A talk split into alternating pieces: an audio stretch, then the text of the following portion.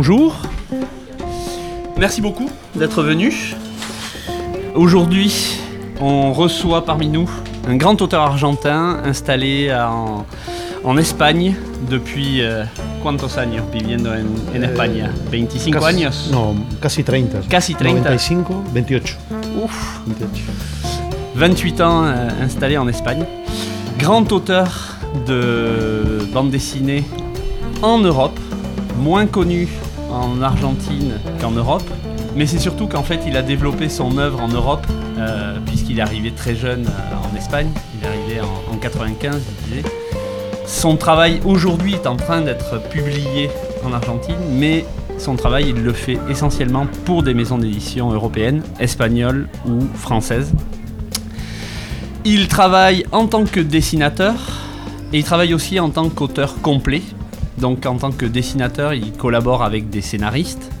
Y eh, de hecho empezaste, ¿no? Con, la, con una colaboración, si, si no sí, recuerdo con, mal, Con Altuna. con Horacio Altuna. Sí.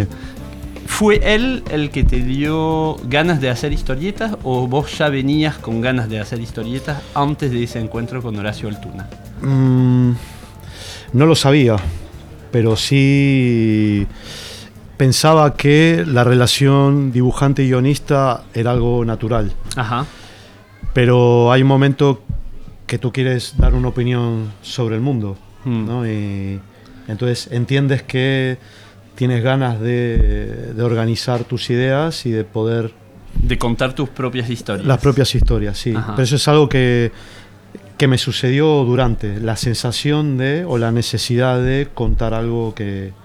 Rápidamente después de tu primera historieta o Sí, un poco de... sentiste la necesidad primero de madurar ciertos Maduró, la, la- la sensación eh, empezó a madurar y luego lo que tenía que madurar era cómo. claro Y ahí empecé a leer mucho más, eh, más literatura, no Ajá. tanto historieta historieta, sino el soporte final o la manera de organizar todo fue gracias a la literatura. ajá Y es donde sigo pensando que hay más material para, para pensar el cómic, más que el mismo cómic. Es lo que me pasa. está bien Incluso leyendo poesía me dan más ganas de, de, de hacer cómic que le- leer un cómic. sí. Que de hecho adaptaste una, una poesía en, en casi cómic digamos el trabajo del el gran eh, El Gran Surubí. el gran surubí Sí, sí. Me divierte más la. En realidad leo, leo poco cómic, casi, casi nada. Y leo más, leo libros y poco cómic.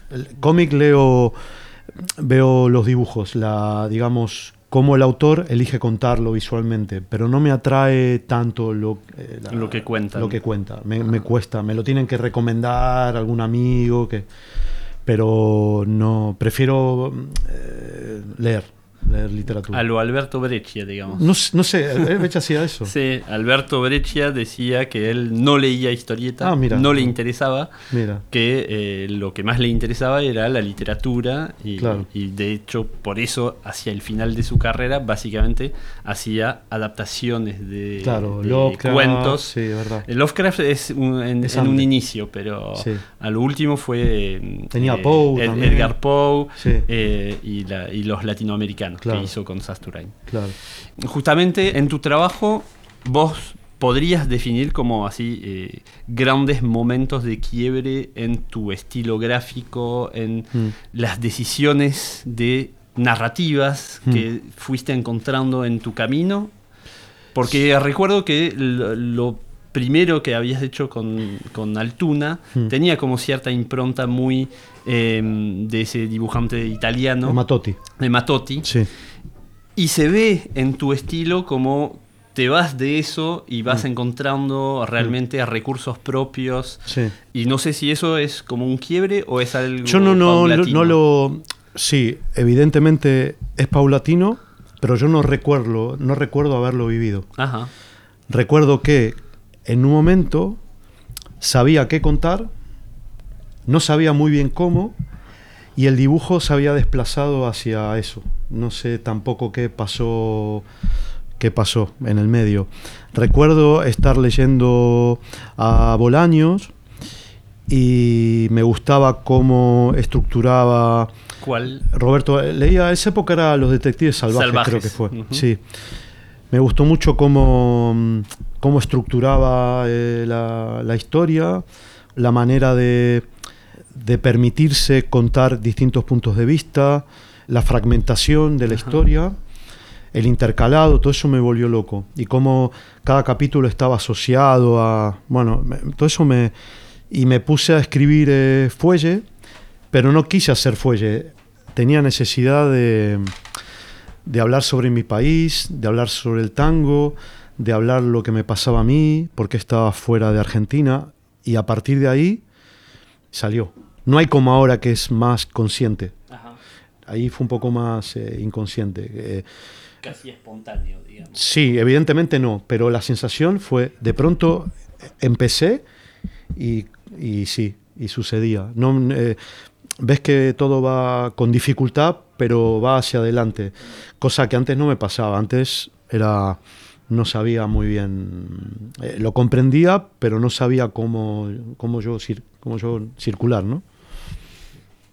Para decirlo simple y pronto, lo que me decía un galerista que trabaja con tu obra, eh, la manera de trabajar de, de Jorge no la entiendo, me dice. Claro, no se entiende. Porque vas usando parte de dibujos que ya hiciste en los cuadernos y esa práctica del dibujo en los cuadernos no es solo, solamente por el gesto. Es el gesto, es la costumbre del dibujo, es la investigación, pero también eh, nutre los libros Claro. que estás haciendo. Sos casi como una especie de, de DJ del dibujo, Sí, sí. retomando parches, eh, Nadie- rit- nadie lo- nadie lo- ritmos, etcétera, ¿no?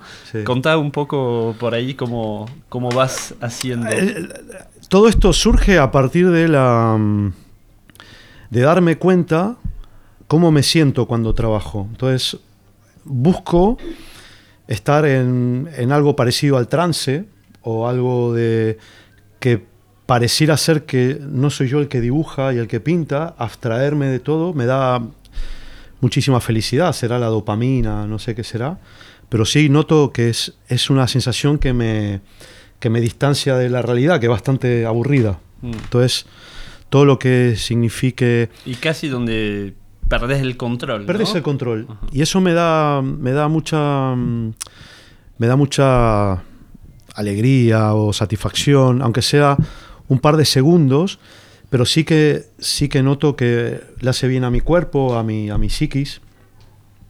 Entonces lo que hice todo el tiempo es tratar de, de investigar sobre ese asunto. De qué, manera, de qué manera darme a mí, durante ocho horas al menos, ese placer. Porque luego ese placer iba a mi vida social, a mi familia, es decir, me sentía bien, dormía bien. Entonces vi que eso era un buen punto de, de anclaje.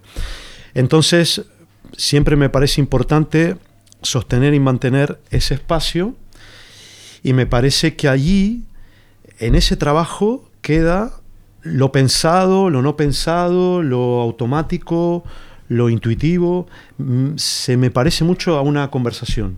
Yo ahora mismo no estoy pensando, sino es una conversación que no me interesaría repetir. Claro. Entonces me parece que si No todo... es un discurso. No es un discurso. Que si todo queda ahí, porque al final es eso, cosas automáticas, cosas aprendidas, y se pueden colar cosas que no. que de alguna manera te van diciendo cómo vas a hacer.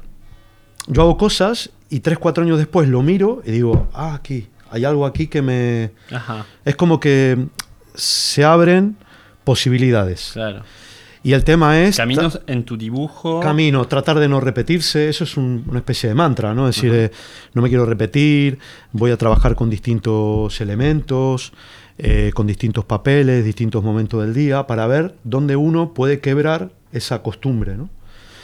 Y bueno, a la hora de trabajar, yo lo que pongo sobre la mesa o sobre el Photoshop Sí, o sobre claro. tal, es eso que para mí está vivo. No está muerto, no está seco, no está... Pero es un tema de percepción. Entonces, todo lo que intento mezclar son cosas que vienen de ese momento, que no está, digamos, Claro. seco ni controlado. Esa es un poco la... Y como yendo a buscar en, en esas cosas que, que Claro. salieron Claro. lo que te puede servir después en... Claro.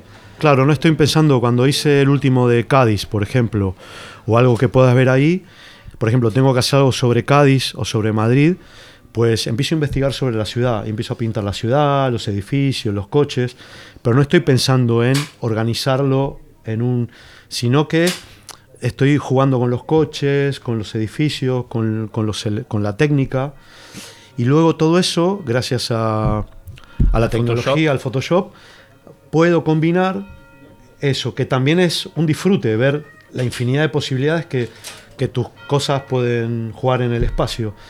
Y me divierte, a diferencia de 20 años atrás, que era todo muy pensado, miedo a apretar el lápiz, porque Claro. claro, si te equivocabas había que hacerlo otra vez. Claro. Ahora control Y ahora el error- Control Z y se vuelve para Pero atrás. incluso pintando, el error es como un motivador de... Ajá. Antes era... se pintaba y se dibujaba con miedo. Claro. Realmente Una especie de inhibición. había inhibición. Claro. Realmente el que le iba bien es que era muy bueno. O sea, es que él era una persona que tenía absoluto control sobre la técnica. Claro. O sea, que era muy difícil verlo equivocarse, ¿no?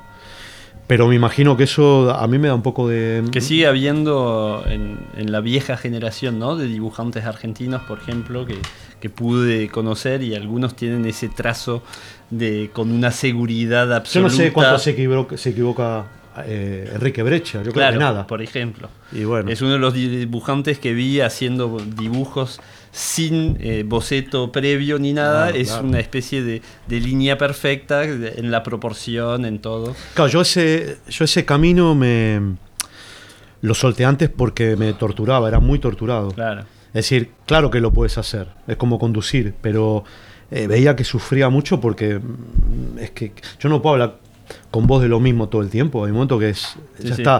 O sea, una vez que la, la conversación queda ahí fresca con sus, sus más y sus menos, me parece que ya está. ¿no? Claro. Darme a mí la posibilidad de equivocarme y darle al lector la posibilidad de que vea lugares por donde entrar, de Sí, imperfección. Y de y hecho, de- es- hiciste casi el camino inverso, ¿no? En lugar de buscar la perfección, es eh, lo que me contabas cuando eh, armamos el libro Compendium, es eh, buscar el gesto eh, que puede ser una equivocación, pero que puede también terminar siendo una inspiración, Claro. porque es el gesto impensado, es el que, Eso. que no habías buscado, pero que te abre la posibilidad Sí. hacia otras cosas. Sí, y me parece que a mí me ayuda y me parece que al otro también lo puede ayudar. Es decir, la búsqueda de lo perfecto me parece una horrible. Prefiero la eso, la, La imperfección. la imperfección, la, algo más humano. claro. Esto también se habla mucho en terapia, ¿no? Decir, eh, los hijos agradecen mucho ver al padre imperfecto, Ajá. no un padre que va y Sí, sí, rompe sí. vidrio, tal, pero es, es como, mira, me equivoco, a los 10 minutos, bueno, me he vuelto a equivocar porque quería, y baja la tensión Claro. de la exigencia, ¿no? Sí, sí, de, esa figura Sí, perfecta. sí. Se, se trata solamente de sentarse y dibujar, ¿no? Y de pintar y de...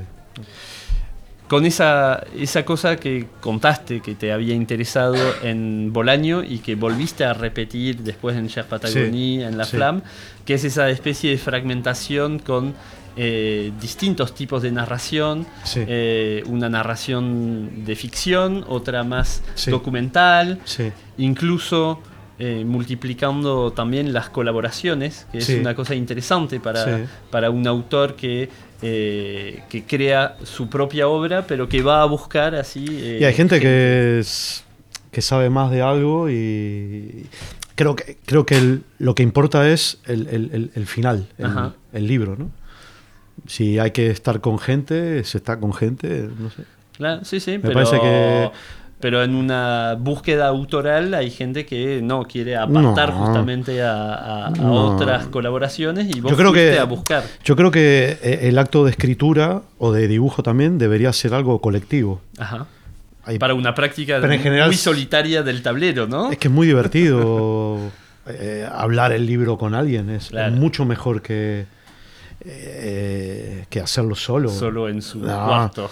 Sí, sí. Yo siempre me he visto. Elijo con quién conversar, pero siempre el libro mejora con otro. Claro. Siempre, siempre. La diferencia es que uno elige qué filtrar, Claro. ¿no? Pero hay cosas que aporta el otro que inmediatamente son mejores que tus ideas, pero inmediatamente. Es como bla, bla, bla. Muy bien. Eso. Eso, no es... no- hay cosas que no deberían defenderse. Es- hay, hay cosas que es, es peor tu opinión. Claro. O no... hay- hay- es así, por eso No es interesante... cosa- No, es interesante hacerlo colectivo.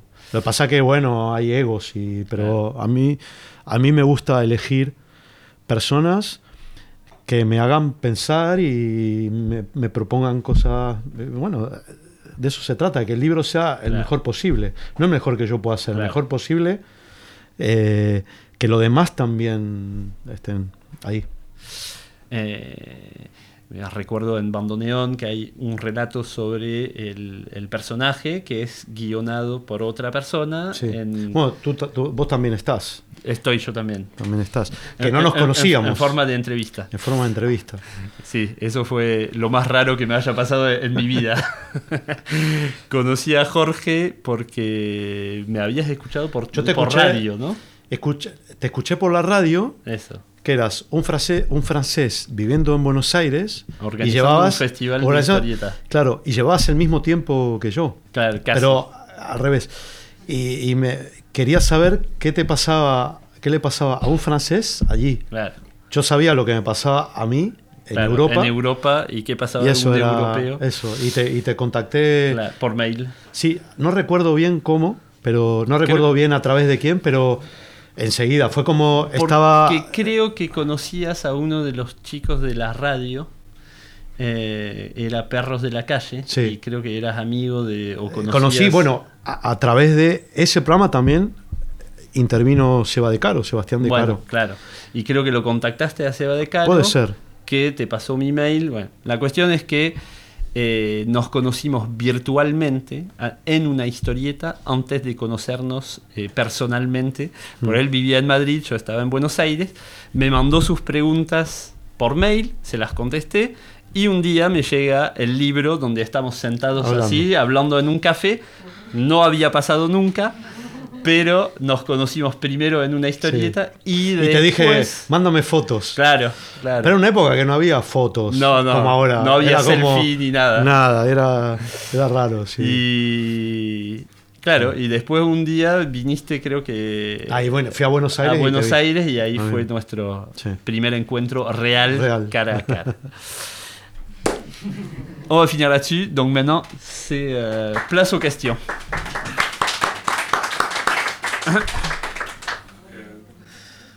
Oui. Comment euh, s'est-il inspiré de, de Roberto Bolaño oui. pour, euh, dans son œuvre?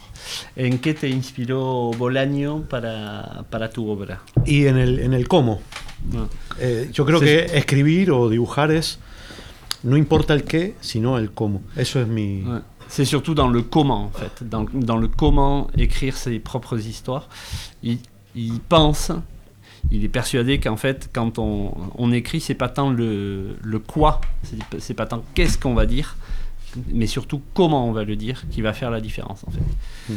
Es un poco la idea de que ya está todo dicho, pero lo que queda es cómo se va a decir, ¿no? Cómo y también creo yo que el libro debería estar siempre sostenido por una pregunta, o sea, que sea una, una algo incluso que, que me supere, que no, que no entienda muy bien. Ajá. Es una, como, como que haya una pregunta que esté siempre en el libro y que sea también el motor de la, de la historia, algo que no, que no se puede... En el caso de, por ejemplo, en La Flam, la pregunta que... La pregunta va como... eh, Mutando. Mutando. Y la última que, que me llegó era qué es ser padre y qué es ser hijo. Ah. A partir de ahí... Y en un principio es- Era, primero era que era qué la es vocación. primero claro. era la la- la y después me di cuenta que no, que era, era qué raro que es ser hijo y qué raro que es ser papá, Ajá. qué raro que es el mundo, ¿no? Pero eh, era más chiquito, ¿no? Es decir, soy papá y no entiendo qué Claro. tengo que hacer, pero tampoco entiendo qué tengo que hacer como hijo y seguramente este tampoco. Este no sabe. Y a partir de ahí, bueno, lees mucho, ¿no? Desde psicología hasta poesía Sí, y transmisión genética. transmisión genética. y terminas el libro y sigues sin saber, sin saber nada, ¿no? Es- Ah. Y eso me gusta, eso me gusta. Que dans, dans ce comment faire, il pense que chaque livre doit toujours être euh, basé d'une certaine manière sur une question.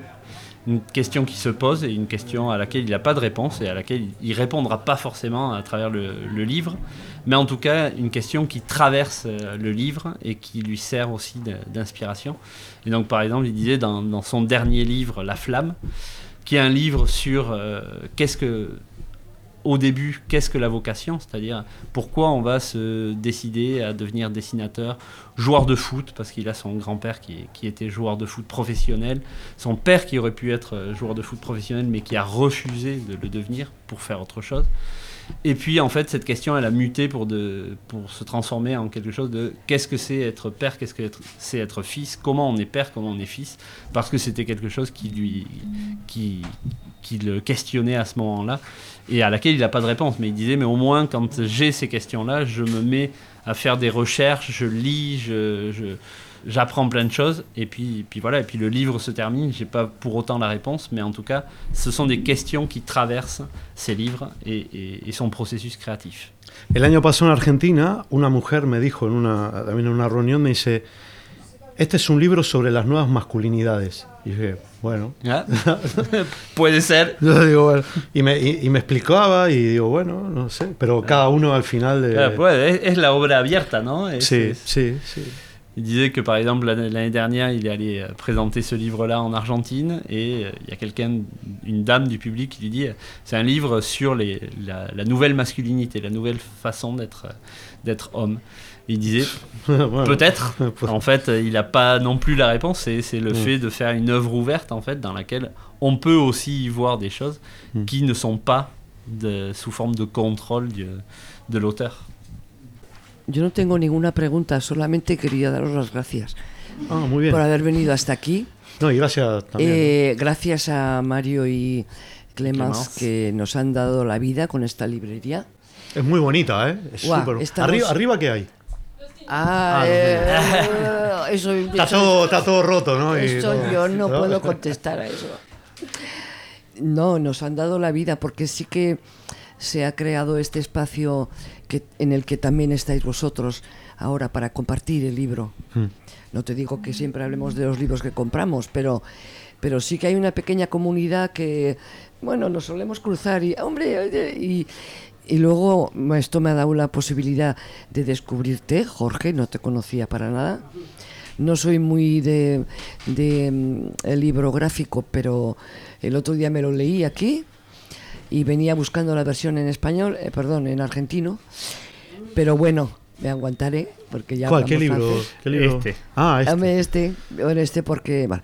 Y, y nos ha dado la posibilidad de descubriros y, jo, me parece a mí que venga la gente hasta Endaya, que somos como el, la punta del mundo francés. Pero qué francés lugar, ¿eh? Qué lugar bonito. Es un lugar Yo te, te maravilloso. cambio Madrid por esto, ¿eh? No. Tú no. ¿Tú quieres ir al centro del mundo? Tú no, tú no hagas mucha publicidad, que ya somos bastantes. Ya, ahí está, ¿ves? Ahí, ahí Madrid os, pa- Madrid os pasa igual, pero bueno. Bueno, pues eso, que muchas gracias, que yo, bueno, y supongo todos estamos Bueno, a ti, a ti por, por venir y, y es bonito este espacio, eh, Es poder compartir eh, cosas que tienen que ver con, le- con- con la imaginación y con, con alejarse un poco de, del rollo del mundo, que es un poco pesado, ¿no?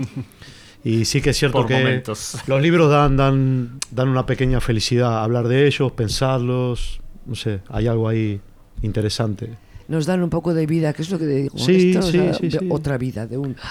Da aire, aire. Bueno, estamos hablando de cosas de salirnos, ¿no? De- acabo de leer una nota antes de, Sí, de entrar acá porque no te conocía. sí, Bueno, me dijo Fred que venías, sos argentino y yo vivo acá y sí. siempre consumo literatura argentina. Y me llamó la atención eso de que hayas estudiado todo tu pasado, pero a través solo de los hombres. Sí, ¿Eso, eso era- por qué es? ¿Es una Porque era un cuestión? ajuste, porque mi madre me crió mi mamá. Ok. Y Es un ajuste de cuentas. es un ajuste de cuentas de mis hombres. De mis hombres. Mi abuelo, mi papá, yo en el medio y mi hijo. Es hablar de lo masculino, porque lo femenino es otra historia. Yo ahora estoy haciendo un libro con mi mujer sobre su historia femenina. eh, y la está contando ella. Yo le sirvo de, de ping-pong, de pared, Una herramienta. sí. de herramienta que, que me use, pero va a contar su historia, la va a ficcionar a su manera, pero ella también necesita un ajuste de cuenta con sus mujeres.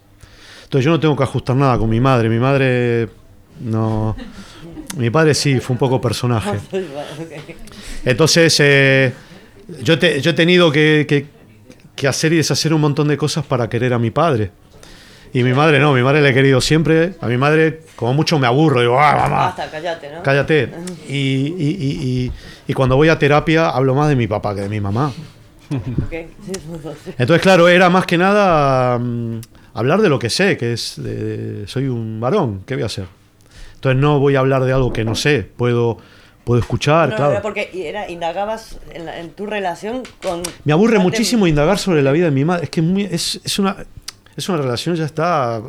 No hay, no hay espacio. Ha sido mamá, yo hijo. pf, coñazo, un aburrimiento. Es eh, amor de mamá, hijo. Pero no encuentro por dónde. eh, que existe una ficción ahí. No, no era una ¿Sabes? crítica, sino todo lo contrario, era una curiosidad de que... Bueno, es eso, es eh, esa- el, el- el agujero, por decirlo de alguna manera, o la necesidad viene por la falta de papá. Entonces, claro, también indago sobre su falta de papá. Porque lo que contás es que tu, tu padre a cierta edad tuya, digamos, parte Claro. porque tiene eh, es diplomático. ¿no? Diplomático, sí. Y, y entonces se va a trabajar en el extranjero, pero se va él y vos te quedás Yo me quedo con, tu mi mamá, en, en claro, Argentina, claro. con contactos esporádicos con tu padre cada Eso tanto. mismo. Y después, claro, es como. Claro, en el momento que soy papá, ¿por qué funciona al revés? todo de- eso te trae- sí. No, no, pero funciona al revés. Entonces tuve que ir a terapia para. No es que me llevase. Era, era como. ¿qué, qué, qué es esto, no? Y es. Con mi papá me identifico a la contra.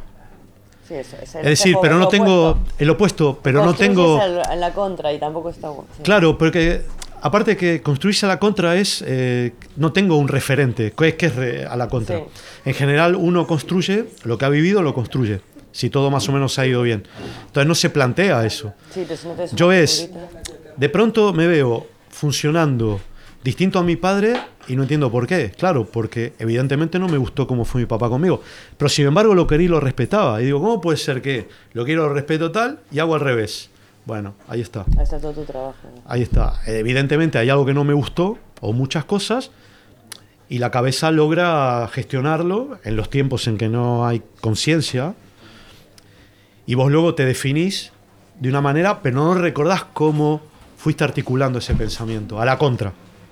Bueno, entonces, claro, es un problema de, de- de chicos, es un tema de, chicos. también, el que lo quiera por eso te digo que con mi mujer está buenísimo porque eh, ella tiene un linaje femenino que es un culebrón insoportable, es de- o sea, es un delirio. Y ves cómo los delirios masculinos y los femeninos son muy distintos. Claro, sí, sí, bueno. Son muy simpáticos. Entonces, claro, pero ella lo tiene que contar a su manera.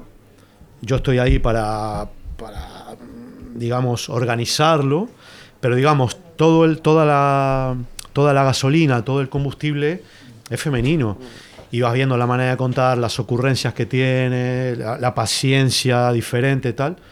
Entonces, bueno, estamos haciendo eso. Y la idea sería que estén los dos libros eh, juntos Ajá. y a ver cómo los podemos emparentar. Bueno, no es muy complicado. O sea, el, el- el libro La Flam termina con ella embarazada de mi segundo... es- tengo dos, dos matrimonios. Tengo un hijo de 14 y uno de 5. Entonces, cuando terminé La Flam, cuando estaba haciendo La Flam, no estaba embarazada. Cuando estoy por, por acabar el libro, está embarazada. No terminé el libro, me falta. Entonces, tuve que... Me dijo, y vas a tener que poner algo aquí. Claro. Y bueno, entonces probablemente el libro quede unido. eh, Las historias van por su lado, pero luego Leo, que es el niño este, de alguna manera Hace la unión entre los dos. une, une Une los, los libros. dos. Sí. ¿Cuál es la importancia que tiene em, Photoshop en tu manera de producir dibujos? Bueno, me permite todo lo que hago de una manera orgánica, intuitiva, que lo puedes ver aquí. Luego el Photoshop me sirve para organizarlo, como si fuera un collage. De hecho, hay una cosa que no hablamos, pero que, que es muy propio, me parece, de, de tu dibujo y supongo de tu uso del Photoshop, que es la transparencia, ¿no? claro. Eh, ¿Te gusta ese juego de texturas? Sí, textura. Eh, pero también de personajes donde solo queda la línea que lo dibuja y, y como el Sí. fondo que lo cruza, que lo, Sí, que lo gusta. atraviesa. Me gusta. sí. Eh, y, y es algo que se encuentra en muchos dibujos, no solo de, de- de- de Compendium, sino también de, otras Sí. obras tuyas, donde de repente los personajes parecen como cruzados, habitados por el, Sí. por el paisaje de fondo. sí. Eh, y es algo, obviamente, que Photoshop facilita, ¿no? Eh, simplifica por lo menos. Yo creo que debería, debería haber sido pintor, Ajá. pero no. No. Salió, claro, la, la vida, ¿no? Claro. Eh, entonces, claro, disfruto de cosas que están relacionadas con la pintura y no con el cómic. Entonces, el cómic suele, mira, se tienen que entender y tal. Bueno, a veces que no, no me gusta que se entiendan y me da igual. Y sé que conspiro en contra de... Pero, pero me gusta cómo queda, lo que tú dices, la textura. Claro. Como me gusta cómo queda, pues lo dejo.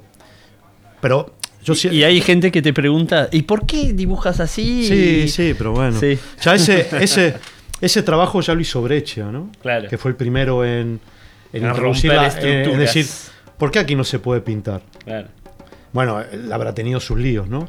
Luego, luego hay varios y ahora es bastante común verlo, ¿no? Claro. Lo ves eh, desde Matotti, que es bastante más claro, pero sí que, sí que se nota que es alguien que entiende y le gusta el lenguaje de, la- de- de- de lo plástico.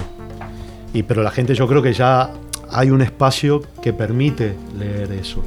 No, no puede ser excesivamente antinarrativo, No. pero sí que el ojo ya se ha ido acostumbrando a, a lo plástico. Eso, esa puerta la abrió Breccia. Sí, sí, claramente.